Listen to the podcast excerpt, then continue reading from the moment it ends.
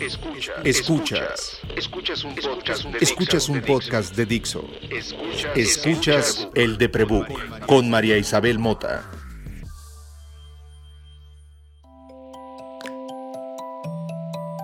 Hola, soy María. Eh, nací afuera del closet. Eso es una gran fortuna. Desde muy chiquita sabía que era diferente. Eh, luego me dijeron en qué era diferente. Soy diferente en padecer una cosa que se llama disritmia paroxística del lóbulo parietal frontal izquierdo, que es probablemente lo más compuesto de mis credenciales.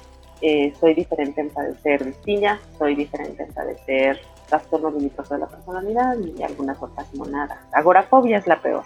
Ahora que lo digo con tanta franqueza, sobre todo en este año pandémico en donde mucha gente anda saliendo del closet como, como si les hubieran metido esteroides, ¿no? Ahora todo el mundo de verdad está padeciendo depresión. Ahora todo el mundo sabe que cuando puso en Twitter, estoy deprimida, no era la verdad. Ahora sí tiene depresión, ahora sí tiene ansiedad. Me doy cuenta que salir del closet es una característica que comparto con la comunidad LGBTQ+, más lo que se agrega en la semana. Y que por mucho o poco que yo sepa sobre la comunidad, eh, mi mayor acercamiento a la comunidad siempre ha sido la sabiduría.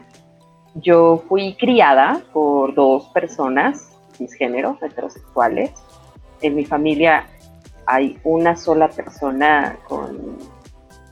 Hay una persona, persona gay, eh, hasta donde es cisgénero, y salió del closet en los 60 y mi papá le ayudó a irse del país antes de que mis abuelos le mataran no, no, no sé más, saber, para mí nunca hubo diferencia. Yo me crié entre, pues este es un humano y este es otro humano, y este es otro humano. Hay humanos que tienen más derechos que otros porque somos unos culeros, pero todos somos humanos, ¿sabes? Como que eso no te debe importar. Eso era un poco como el feeling que me dio mi papá. Mi madre no era tan así. Y me enteré de las preferencias y del género como nos hemos ido entrando un poco todos, con la enorme fortuna de no tener prejuicios. Me crió intelectualmente un hombre a que también lo crió otra loca desnutrada, doña José Antonio Alcaraz de la Gloria State, a quien lo crió intelectualmente doña Nalgador Sobo, bueno, don Salvador Novo. Y creo firmemente que Juan Gabriel es ley, punto y coma, que lo que se ve no se pregunta, es probablemente el adagio más grande nos ha dado la cultura popular, y que si uno se quiere hacer gay, pues tiene que ir a preguntar. Eso es lo que me enseñó a mí la señora Carlos Monsiváis. Es lo que le digo a ese tarado reportero. ¿Cómo se hace? ¿Cómo se hace uno homosexual? Preguntando, estúpido. Ya viste el primer paso. Bueno, yo a pocas personas le he preguntado en la vida, oye, ¿cómo le hago para ser gay? Porque créeme que si fuera opción, yo no estaría enamorándome de hombres blancos, barbudos, porque para colmos son los que me gustan. Eh, tuve la fortuna de hacerme esa pregunta en público eh, y me la contestó la amorosísima, siempre talentosa, eh, estúpidamente activa, no lo quise decir con albur, Jan de la Rosa. Eh, traje hoy. que está muy doblada de risa, entonces no puede abrir su micrófono. Y traje a Jan para que nos conteste la varia cosa. La varia cosa. La primera cosa que quiero que nos conteste es, ¿cómo saliste del closet? Pues hola María, em, gracias por en tu búsqueda de unicornios encontrarme a mí. Soy un unicornio muy destacado que eh, tengo muchas credenciales para, este tipo de cosas. Yo, yo miren, no le voy a leer la credencial porque creo que nos hace falta oír a más mujeres diciendo soy esta y tengo la fortuna de que esta amiga mujer unicornia, pero mujer, pueda decir, miren, soy y leerse, ¿sabes? Entonces, please, deje, que con esta salida de closet de la profesionalidad. Últimamente, últimamente no salgo del closet porque, o sea, también como decías tú, eh, un poco salí afuera. Según la gente que me conoció cuando tenía de que escasos nueve años, mi closet era una astilla. Entonces, un día, un día me tropecé porque también de que soy eh, hábil, para caerme, la gravedad me afecta mucho. Pero sí, soy de la Rosa, soy de Monterrey, nacida en el Río Grande, Texas. El Río Grande, Texas. Más, más parecida a Selena que a ustedes. Así es, eso es muy importante. No, eh, ¿por, qué los regios tienen esta cosita ahora de estarnos restregando todo lo que creen que, o sea, te oíste como un posible mm. gobernador diciendo que yo soy Chiapas y que tú eres mejor. Nada más quiero que lo tomes en cuenta, por favor. Y ahora deja de desvariar y cuéntale a la gente. A ver, empieza por decir cómo te ganas la vida, cuál es tu puesto. Bueno, em, soy editora, soy lectora profesional, lectora de adquisición, sensitivity reading, acquisition reading para hago acquisition para diferentes editoriales Em, soy licenciada en letras españolas, tengo una maestría en edición y marketing editorial por la Universidad de Pompeu Fabra en España, en Barcelona. Y también soy la coordinadora de comunicación de Editorial Sexto Piso. Tal vez me conozcan de mis, de mis ¿cómo se llama? Mis super éxitos como... Em, como aquí tienen, aquí tienen este, felicitaciones y feminismos que no esperaban al respecto. Eh, sí, es porque yo llevo el, el brand management de sexto piso, sí. Si usted te está preguntando, es que ahora en Twitter hablan mucho de mujeres y de literatura y qué onda con la Estamos usando el, o sea, imagínate que no, en las redes de sexto piso usamos el lenguaje incluyente, entonces ya nos dicen hasta sexto piso, cosa que a mí me encanté y es, es fabuloso, pero bueno, eh, sí, yo estoy detrás de todo eso y entrando al tema que nos trae acá, eh, a tu muy distinguido podcast. Quiero que empieces por contestar cómo saliste del closet. Yo soy Jan, tengo 42 años, me identifico como pansexual, eh, poliamorosa y yo no salí del closet, me sacaron.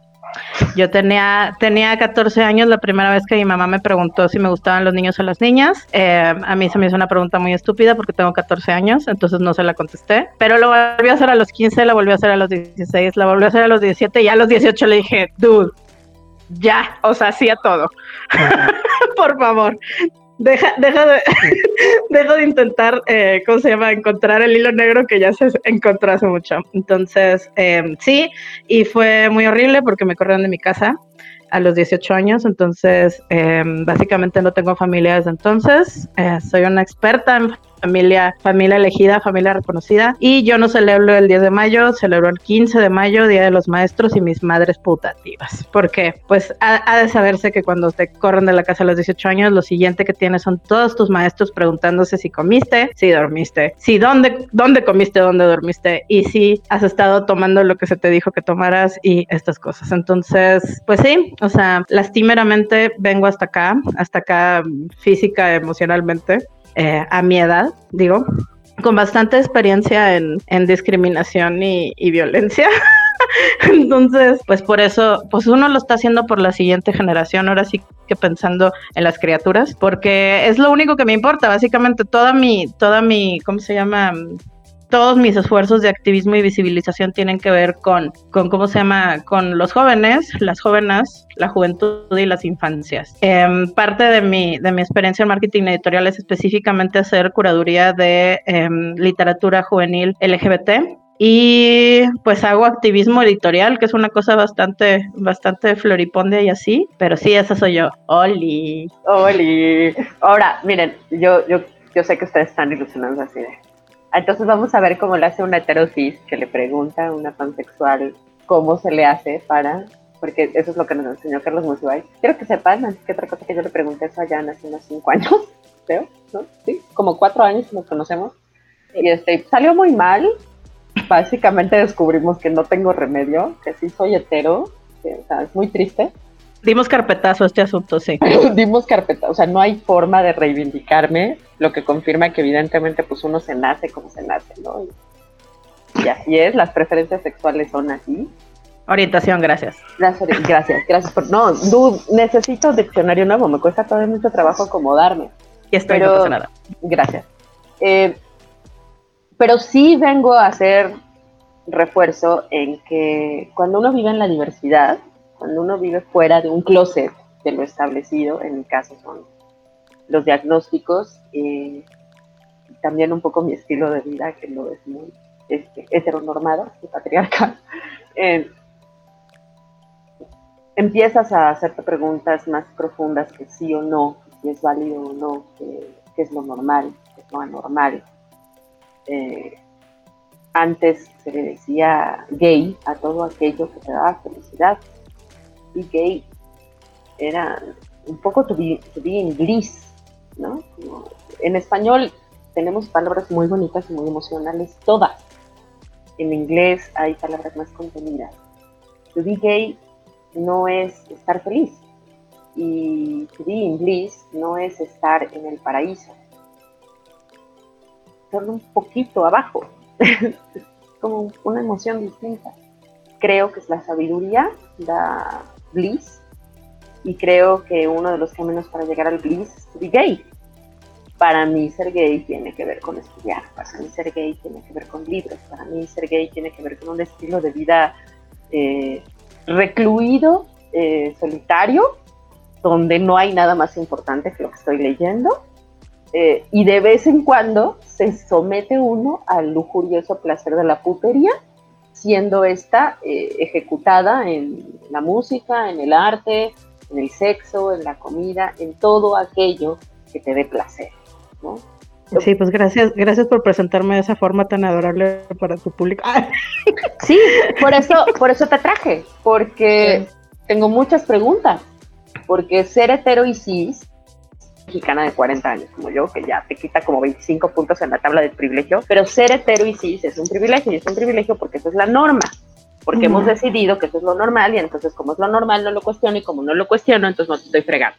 Cuando te sales tantito de ahí, te corren de tu casa, tus maestros te empiezan a preguntar si comiste o no y vives desde otro punto de vista. Entonces, yo no sé, yo tengo muchos amigos que no son hetero, que no son cis, que tienen maneras de vivir la vida muy diferente, que se cuestionan constantemente palabras como preferencia u orientación, género, eh, eh, no sé, mil palabras que están todo el tiempo trabajando ahí. Yo no tengo que preguntarme. Y que no tengo que preguntarme nunca con la mayor parte de mis contactos y mi gente cotidiana. Entonces, acaba de pasar, por favor dime que se celebra el 17 de mayo, porque tú sabes que yo no celebro ni mi pinche cumpleaños, entonces no sé qué, o sea, sé que hay una efeméride, pero ¿qué? En la efeméride del 17 de mayo fue porque en 1990, o sea, hace 31 años al día de este 2021, la Asamblea Mundial de la Salud, la OMS, em, aprobó quitar la homosexualidad como un diagnóstico de eh, enfermedad mental. Esto significa que eh, el IDAHOT, como se le conoce en inglés y como lo usamos eh, para no decir Navigate, cuando empieza Navigate, pues un poco conmemora el hecho de que toda nuestra, básicamente, específicamente la homosexualidad en este caso y la transexualidad en el 2019, salieron de los diagnósticos que implicaban que nuestra mm, orientación sexual fuera tratada, medicalizada em, y que requiriera eso, un diagnóstico y un, ¿cómo se llama? Y una corrección, por así llamarlo, ¿no? En el momento en el que sale de todas estas, em, de los manuales de, diagnóstico, pues ya se considera como una opción sexual como cualquier otra. Em, y deja de ser, digamos que, perseguida por los médicos, no así por la sociedad, esos son otros, em, pero, pero al menos, al menos ya hay un reconocimiento directamente de la ciencia eh, con mayúsculas y comillas alrededor, de que no estamos tan locos por eso. Específicamente. Estamos locos por, otras Estamos locos por otras cosas, Ajá. pero no por eso. Ajá. Y me parece eh, vaya, yo no aspiro a que las enfermedades mentales dejen de salir de la categorización de las enfermedades mentales, porque eso implicaría que todos estamos eh, con depresión crónica, con distimia, que estamos cometiendo actos eh, autodestructivos y que nos parecen cotidianos, pero que tu manera de encontrar a través del sexo la felicidad, el placer, sea catalogada como una enfermedad, ¡Ay, güero! Pues imagínate, o sea, si lo ponemos en términos de comida, es como si me casi me señalaran, porque a mí me gustan los chilaquiles aguados, cuando a todo mundo le gustan los chilaquiles crujientes. No, porque a ti te gustan los rojos cuando claramente son del diablo, porque los verdes son los que... No, no, ves, porque lo tuyo y lo mío jamás pudo ser, no nada más porque yo claramente soy hetero, sino porque tú osas creer que los chilaquiles... Bueno, ah, por favor, más allá de que pasó lo del 17, creo que hay, hay muchas lecciones que aprender eh, al respecto de celebrar que apenas hace 30 años de ustedes dejaron de estar. Ay, perdón, sí se vio muy mal, pero amigas, que como les digo, son ustedes. Ustedes dejaron de ser. La comunidad, las poblaciones, pues puedes hablar de, ajá. La economía de las palabras y el lenguaje incluyente, cero que ver, o sea, nada, no se llevan bien. Ustedes dejaron de pasar por enfermos ante una sociedad clínica, que como bien dijiste, no es lo mismo que la sociedad. Es decir, eh, los médicos y los profesionales de la salud y los estudiosos incluso de, lo social, ¿no? Dejaron por, por decreto eh, de estudiarles, así, ¿no? Ponerlos bajo la lupa porque hay algo que arreglar. Al final, al final por eso de que todos, o sea, digamos que cuando se habla acerca del Idaho y del Día Internacional contra la Homofobia, siempre hacemos mucho énfasis en el hashtag nada que curar, porque no hay nada que curarnos al respecto, de nuevo, porque esta no es una enfermedad, está fuera de todos los, ¿cómo se llama? Eh, los manuales de diagnóstico y claramente pues no es una circunstancia que, que ahora sí, de la cual estemos pidiendo ayuda, que nos quiten, ¿verdad? Entonces, hashtag nada que curar. A diferencia de las enfermedades mentales que miren, o sea, sí estoy muy orgullosa de estar loca, hashtag o orgullo loco forever. Claro. si me pueden quitar la distimia y si me pueden quitar el trastorno de personalidad limítrofe, no me voy a quejar, ¿eh? Por Porque esa madre duele. En cambio, ser loca desmecatada, o sea, o sea, ser, ser una, ser un unicornio no quiere decir que necesito eh, que, me curen. Lo que sí necesito es sanar, o sea, y es, y es lo, lo que, lo que estás diciendo, ¿no? O sea, necesito eh, tener oportunidad para que mis, mis heridas, mis, mis traumas, mis desperfectos, em, digamos que local localizados y, y, no localizados en ciertos abusos o cierta discriminación sean tratados como parte de una, de una circunstancia de trauma que como parte de la comunidad me sigue, ¿no? Entonces, lo que sí sé que hacer es que no tengo nada que me curen, pero sí quiero sanar. O sea, sí como parte de, de esta comunidad me merezco tener una vida plena con derechos y tal. O sea, como dices, ¿no? De que ni siquiera se lo preguntan, pero oye, ¿qué tal si imagínate, me das este... Eh, dignidad laboral y también me das este, una casa digna y me das un trabajo donde no me estén bulleando y me das, o sea, voy a ser tan eso, exitosa y brillante y todo como cualquier otro, porque en serio, no tengo nada que curar, lo único que necesito es sanar, o sea, y por eso mucho de mi, de mi trabajo con jóvenes, como te decía hace rato, porque las criaturas, em, me interesa, me interesa que no o sea, que este trauma se pare de que en mi generación, en la que sigue, si acaso, porque tenemos que dar estos pasos en esa dirección. O sea, hay una, hay un valor en autorreconocerse y la autodeterminación que, urge que, que eso, que sea parte también de tu mundo, ¿no? O sea, que se sepa que tú también tienes derecho a ser, como dices, ¿no? De que orgullo loco para siempre. Pues claro, o sea, tenemos, tenemos estas cosas que nos definen, pero eso no quiere decir que no nos merezcamos paz y sanación, ¿sabes? O sea, tener una vida plena a pesar de las, de todo lo que nos pasó y las, y las circunstancias de nuestras, de nuestras crianzas, ¿no? Del, de lo que nos trajo hasta aquí. Oyéndote, recuerdo, me viene inmediatamente la reacción de mis padres y mi hermana hermano, porque pues uno, uno tiende a llevarte la contraria por deporte, básicamente porque siempre me ha divertido mucho pelear contigo. Eh, y pienso mucho en, oír a mis hermanos, a la, generación que nació en el 60 todavía, mis padres nacieron en el 35 y en el 37, 37 y 36 eran boomers, mis hermanos también lo son. Eh, si me das una casa digna, si me das una entrega, y yo los digo como, ah, chica, ¿y por qué te tengo que dar? Pienso mucho en, mi papá preguntándose antes de morir, ¿qué vas a hacer tú con tu vida si yo no voy a estar? ¿Quién te va a mantener? ¿De qué vas a vivir? Y, y, de verdad me preocupaba, ¿no? Antes de que llegaran mis hermanas, mi padre y yo vivíamos muy solos. Esa es la realidad. Sí nos visitaban de vez en cuando mis hermanas y sus hermanos y así, pero éramos mi papá y yo parte de la gente de, trabajo de él. Y le preocupaba, me, creía muy inútil. No le quito mucha razón, ya te vi, ya vi tus pinches ojos.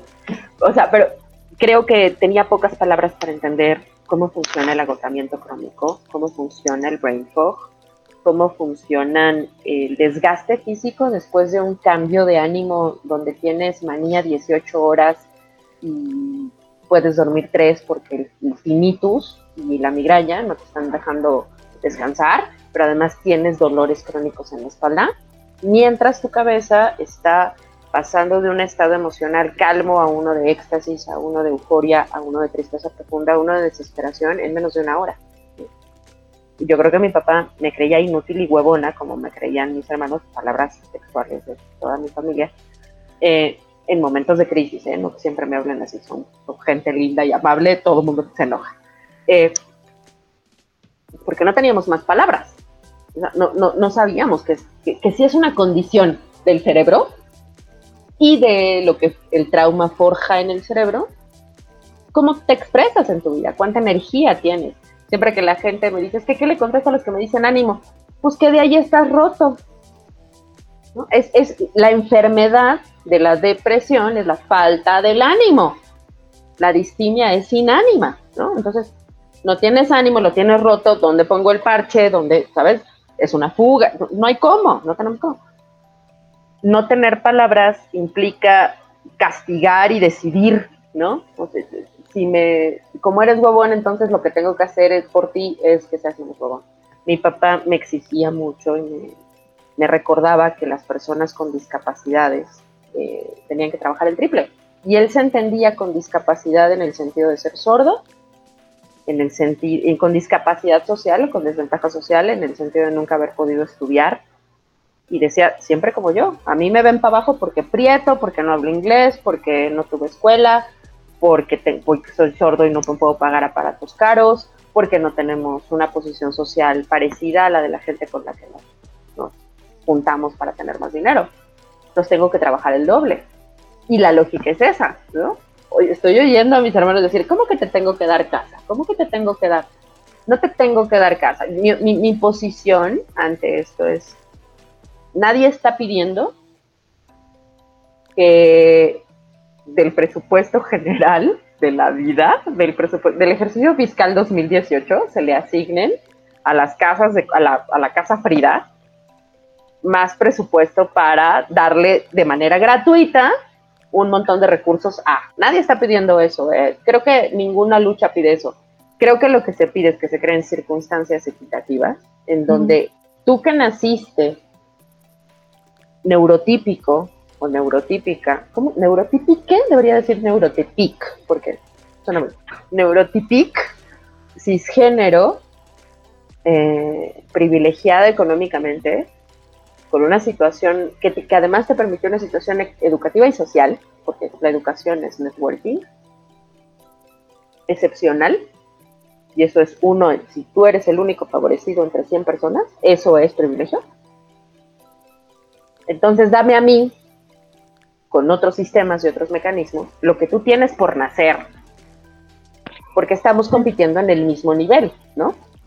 Y ahí sí, y los niños, ¿qué onda, no? Y las juventudes y las infancias, ¿quién las defiende? Porque si la leche es poca, ¿cómo hacemos que le toque a las infancias? Pues si estamos nosotros en esta, en esta mm, generación quedándonos sin palabras, y dándoles vuelta a las mismas cosas, es porque ya los derechos humanos se definieron hace mucho, pero al parecer siguen siendo electivos y es como, discúlpenme un chingo, pero ok, digamos, digamos que, o sea, nacimos cisgéneros y nacimos neurotípicos y ya ganamos la lotería, todas las loterías que alguna vez se han hecho y las tandas y demás. Pero digamos que nací cis, pero no nací neurotípico, ni tampoco nací hetero, ni tampoco nací monógamo, ni tampoco nací todo lo demás. O sea, lo que yo necesito en ese caso es que A, se enteren, ¿verdad?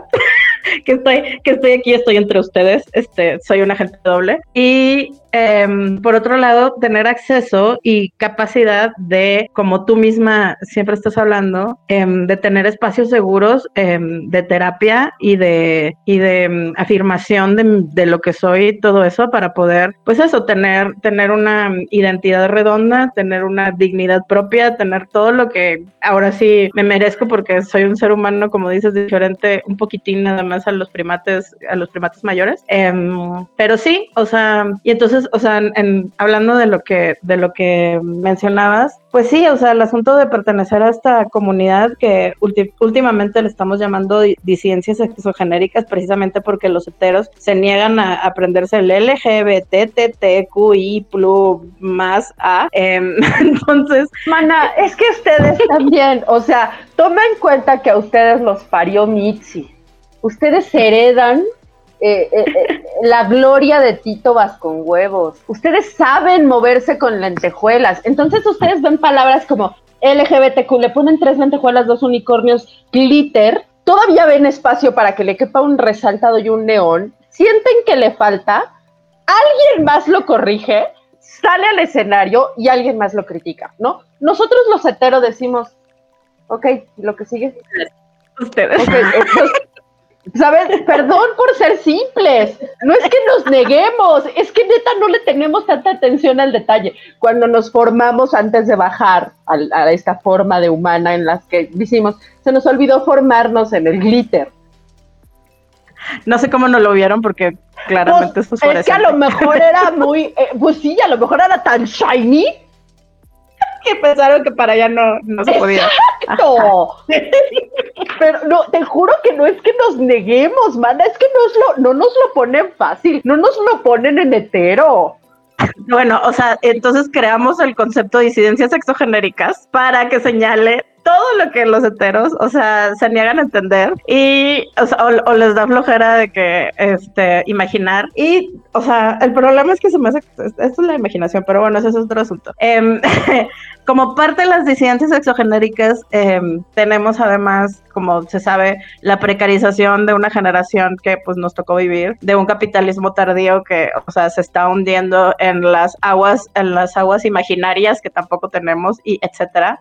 Pero en nuestros casos, digamos que los de ser parte de la comunidad sexogenérica son de los más medicalizados y de los que inmediatamente se corrigen ¿sabes? O sea, existe una terapia medicalizada, o sea, medicalizada, medicalizable y, o sea, prohibida apenas en de que tres o cuatro estados, en la cual a través de torturas y amedrentamiento y cosas, em, se espera que se nos corrija, ¿no? Entonces, cuando estás hablando de la, de la comunidad eh, sexogenérica, de las disidencias sexogenéricas, estamos hablando de terapias de corrección, o sea, que es un, es un término que no debería existir, una terapia no es correctiva, o sea, eso se llama tortura. La única terapia, exacto, o sea, la única terapia que necesitamos es la que nos da terapia para sanar. O sea, la idea de terapias de corrección es como, o sea, me estás diciendo tortura, me estás diciendo secuestro, me estás diciendo. Sí, o sea, decir terapia de corrección es como llamarle a un secuestro un date.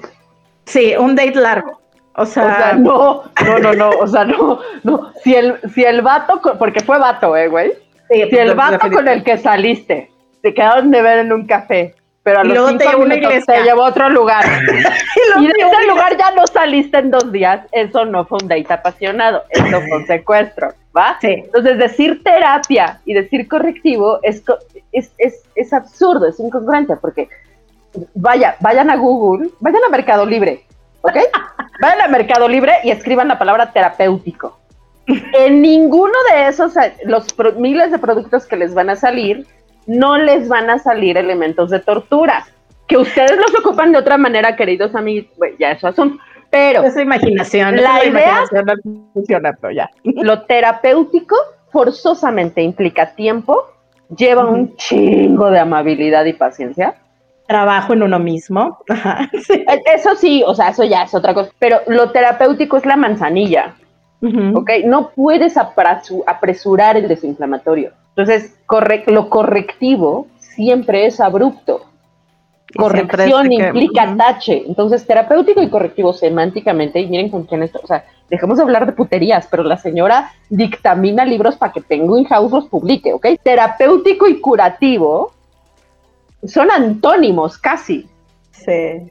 Ahora, esta, eh, se se usa terapias de corrección, se usa terapias de conversión también. Y es como, ¿en qué me quieren convertir? O sea, ya les dije que soy, que soy unicornio.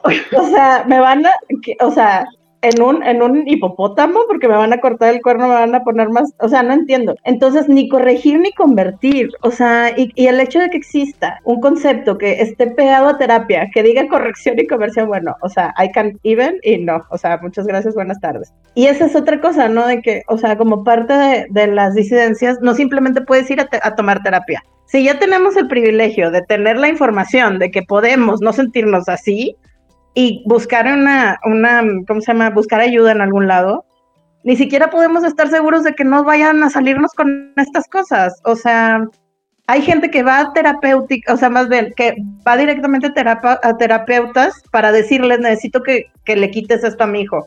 Estamos hablando de, de, cosas que nosotros sabemos cuando tenemos 16 años, 15 años, o sea, somos menores de edad y estamos a la, a la ¿cómo se llama? Digamos que a, a la buena hondez de nuestros padres para que al menos nos corran, pero no nos lleven a que nos torturen, no sé, o sea, en el mejor de los casos no lo celebrarán, pero pues vivirán con ello, no sé. Pero el hecho de que ni siquiera podamos pedir ayuda y saber que se nos va a brindar, no podemos estar seguros en, o sea, le tenemos miedo a los médicos porque no sabemos si les van a hablar a nuestros papás a decirle, oiga, venga por esta cosa que, que ¿sabes? O sea, no sabemos dónde está, hasta dónde confiar y cuál va a ser la violencia que va a venir de regreso. Entonces, o sea, como parte de las disidencias es una cosa de, sí, nos encantaría tener terapia, no, no podemos pagarla, no, no, no estamos seguros de que sea lo mejor para nosotros. Entonces, o sea, si a eso le sumas que como unicornio, pues yo también, o sea, tengo bipolaridad 2, tengo de que soy insomne crónica desde que tengo de que 17 años, tal, o sea, vivo con una ansiedad que no le a nadie desde que se la se la desearía, o sea, y tengo muchos enemigos, claramente, pero, pero es eso, ¿no? O sea, ni siquiera puedo tener como esta paz de saber que si pido ayuda me la den y sea la ayuda que yo necesito para tener una afirmación en mi identidad y en mi ser, para tener una vida digna, punto. ¿no? O sea, y eso está de la chingada y cuando eres eso, o sea, parte de una comunidad y además al, man, al mando de tu familia en Monterrey, toda mocha y así, o sea, no hay manera de, de, asegurarte de que vas a, vas a salir triunfante de todo esto, ¿no? O sea, y es algo bien horrible porque no está a nuestras, a nuestros, o sea, no está en nuestras manos el poder siquiera eh, pedir ayuda y recibirla, ¿sabes? Ahí volvemos al punto en donde arrancamos la idea de este episodio. Creo que hay mucho que me ha hermanado siempre con la comunidad. Salir del closet es una expresión que me enseñó la comunidad y que ahora, gracias a la pandemia, entiendo que sí viví. Yo, cuando te oigo hablar a ti de tu familia y cómo no te aceptó, y de las cosas que te han pasado en, tu vida por, por, ser pansexual, por expresarte poliamorosa, por, por expresar tus emociones siempre sin tapujos. ¿Por qué es eso? O sea, no, no es no es nada más que eso.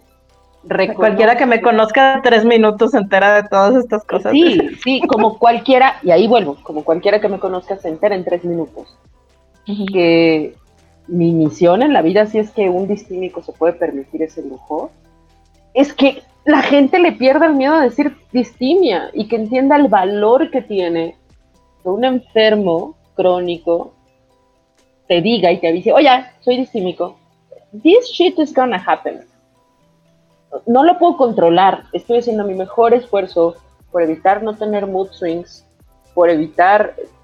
Cada vez que hablo en pocho, la voz de Paulina Chavira me, me pega, es horrible. Hola Paulina, buenas tardes. dudo mucho que Paulina Chavira oiga mi podcast, pero bueno. Eh, Te lo voy a mandar yo. oye, mucho, me avisas para, ya me puse roja, qué vergüenza. Este, paréntesis ya, creo que salimos mucho del closet y salimos mucho en el mismo dolor, nunca con la misma violencia, salvo cuando los enfermos mentales, por tanto descuido, empezamos a tener comportamientos visibles de nuestros diagnósticos o psicóticos, ¿no? que también son visibles. Yo no puedo salir tan fácilmente, me dan tics, a veces he tenido en, juntas o en Zooms, tuve convulsiones, tics tan visibles que, mi, que quien me vio pues se espantó, y eso me está poniendo en, una, en un nuevo closet, ¿no? Porque mientras nada más estás enfermo mental y no se te nota y todo el mundo cree que tu vida en Instagram es divina, qué valiente eres, como les dicen a ustedes todo el tiempo. es que qué valiente, sí, pero te callas, ¿no? Y no entiendes cuál es el valor. Cada vez que alguien me dice valiente, me doy cuenta que sabe y ha ejercido esa violencia. Porque sabe cuánto duele estar del otro lado, claro. Cada vez que alguien me dice qué valiente eres, hay de dos. O han querido suicidarse tantas veces como yo, o viven constantemente en la ideación suicida, o lo han padecido han parecido vivir con alguien como yo y les ha dañado un punto en el que tienen un coraje internalizado tan grave. Lo que te choca, te checa, es otra de esas frases maravillosas que la comunidad me ha regalado. Y es la forma más fácil de entender el privilegio. Si te choca, es privilegio, güey, ya, no lo dudes, es privilegio. Y te checa por eso, cuestiónalo, ¿no? Nos quedan pocos minutos y no quiero desaprovecharlo solamente en nuestras interminables diatribas sobre cómo el mundo debería de parecerse más a lo que Kino dibujó, con un poco más de glitter. Y quisiera que la gente, si se va a quedar, si, yo, si llegó hasta acá, se quede con alguna cosa tangible sobre estas discusiones. Yo quiero aportar que soy una Gen X educada por boomers, derechistas católicos recalcitrantes, dos de los cuales los dos hombres con más privilegio, los dos hombres heteromasis más violentos, fueron quienes me enseñaron a respetar la diversidad. Si eso es posible, si cuestionar todos esos prejuicios, los dos hombres barbones violentos de mi vida me enseñaron a respetar la diversidad. Tú que estás oyendo esto, no me importa qué edad tengas, si te sientes ridícule diciendo ridícule, por favor acuérdate, si te choca, checa. Y revisar tu privilegio se puede convertir en una acción pacífica, comunitaria, que integre a alguien que le está pasando de la chingada. Si tú te atreves a dejar de usar lenguaje no incluyente, créeme, a alguien lo vas a hacer sentir abrazado por ti a la distancia. Y eso es algo que a ti te hizo falta en algún momento. Privilegios, los que tengas, en algún momento te sentiste en, en aislamiento total y alguien te tiró paro. Yo puedo, yo puedo hacer intentar hacer lo mismo. Por favor.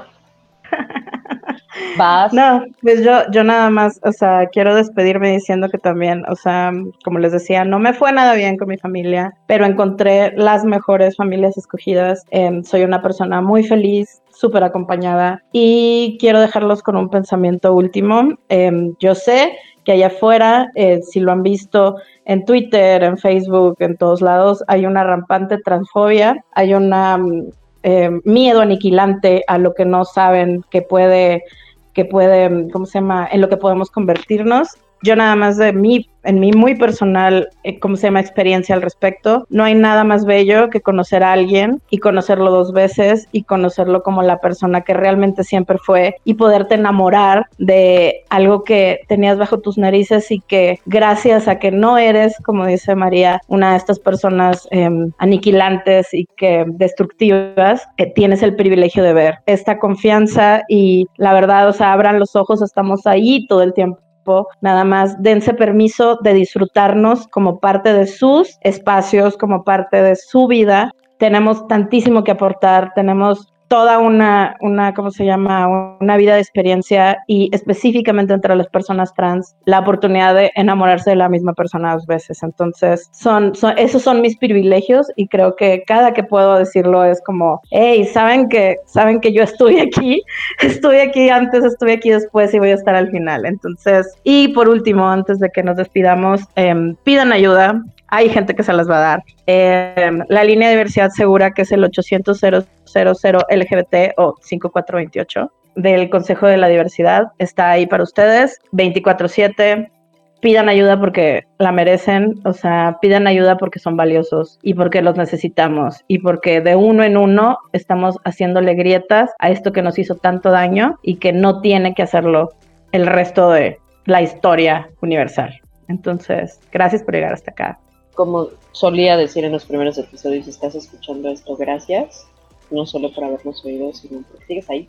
O sea, si escuchaste esto, te interesó y te identifica. Y la vida que estás viviendo como parte de la comunidad LGBTQ, más lo que se junta en la semana, no solamente es digna y valiosa, es necesaria. Estamos incompletos si no nos reconocemos diversos.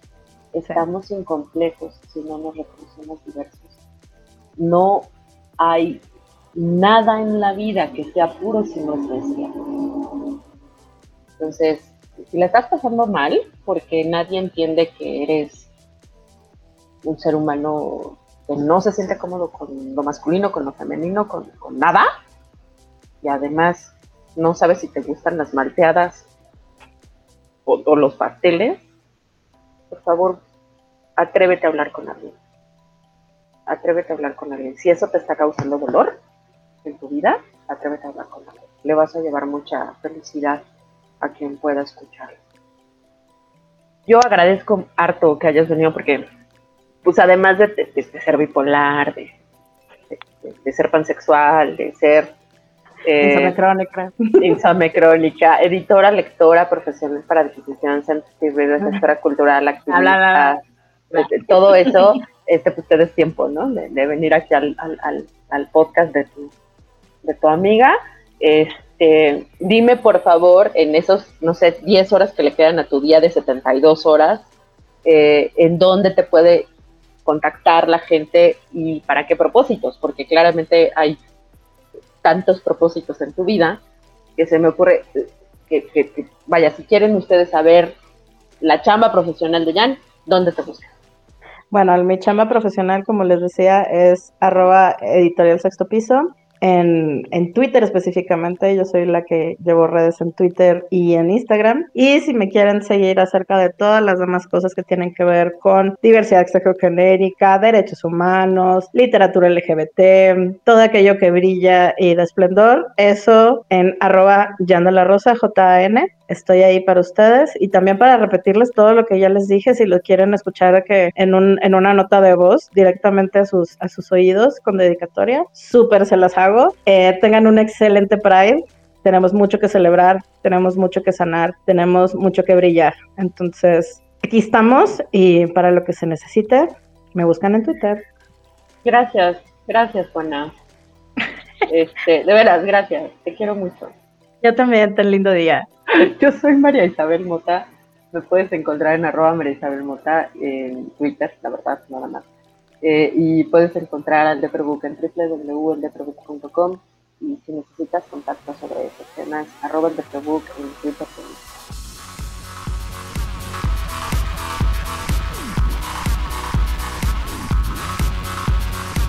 My mama told me when I was young, we're all superstars.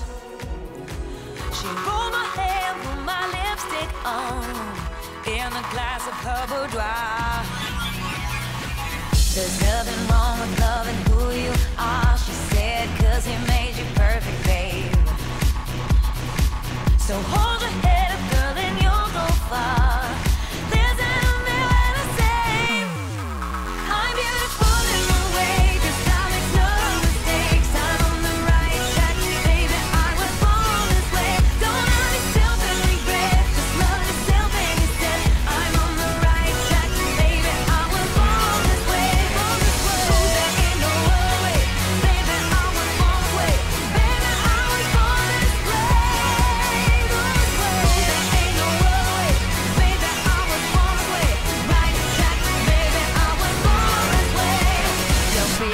Don't be a drag, just be a queen. Don't be a drag, just be a queen.